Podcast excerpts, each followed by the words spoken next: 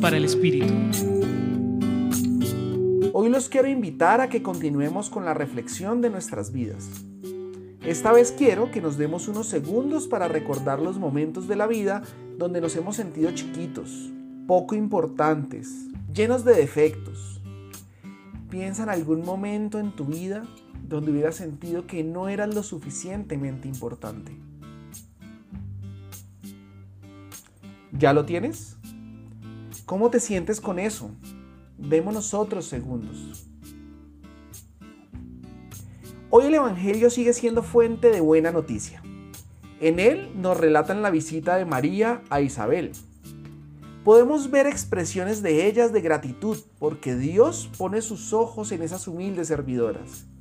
Ellas no eran las más importantes ante los ojos de la sociedad. Miremos algunos datos. María era una mujer de apenas 14 años, que estaba en edad de casarse, por lo cual era preocupante quedar embarazada estando comprometida.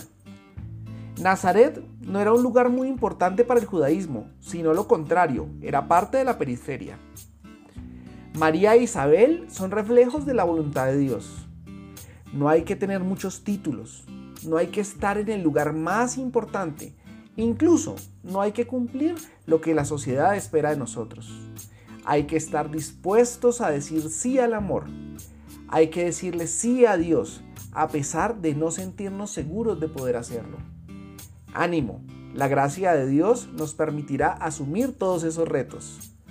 Hoy los acompañó David Trujillo del Centro Pastoral San Francisco Javier, Pontificia Universidad Javeriana.